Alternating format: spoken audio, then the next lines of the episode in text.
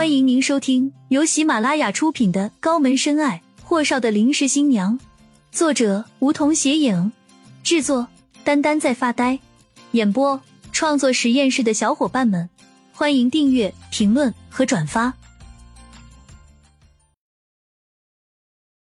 第一百一十四集，顾青青赶紧跟随唐熙，有样学样的向厉谨言和漠北问好，而顾安阳和陆文迪、盛泽。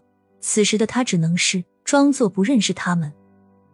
顾楠楠看向来人，微微拧眉：“霍东辰怎么没来？”闻听顾楠楠的话，顾青青心里了然，原来他们是约好的，便看了眼唐熙：“吃好了没？好了，我们就走吧。”唐熙打量了顾青青好久，才试探道：“我怎么觉得你不一样了？”顾青青笑。哪里不一样了？不就是老样子吗？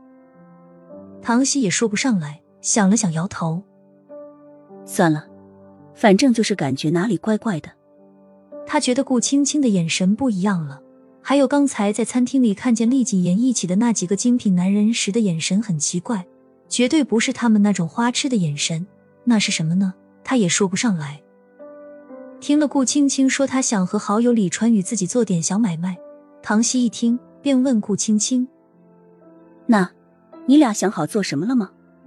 顾青青想了想，摇头：“只是这么一个想法罢了，具体做什么还不知道呢，也没钱投资。”他私下给厉谨言做策划的活儿，答应厉谨言不告诉别人的，那就暂且先不说。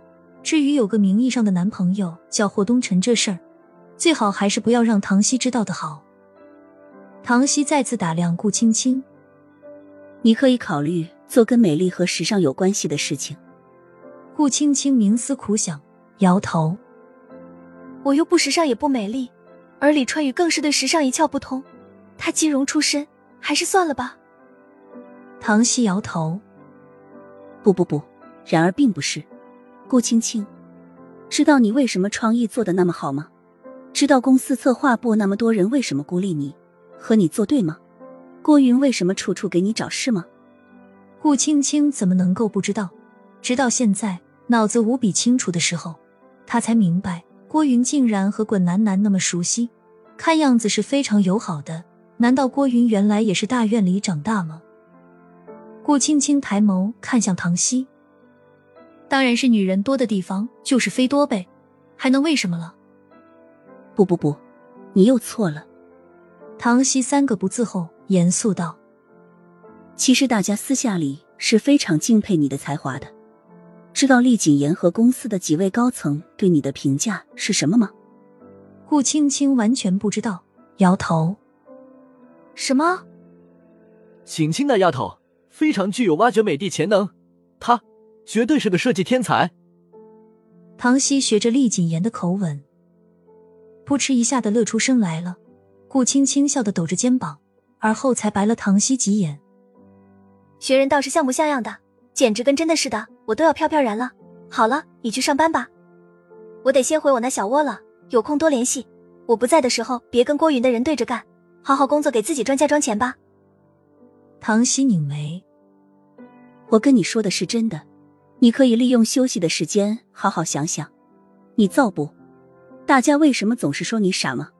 那是因为天才和傻子就只有一步之差，懂了吗？顾青青被唐熙给褒贬兼备了一通，真心不知道自己是谁了。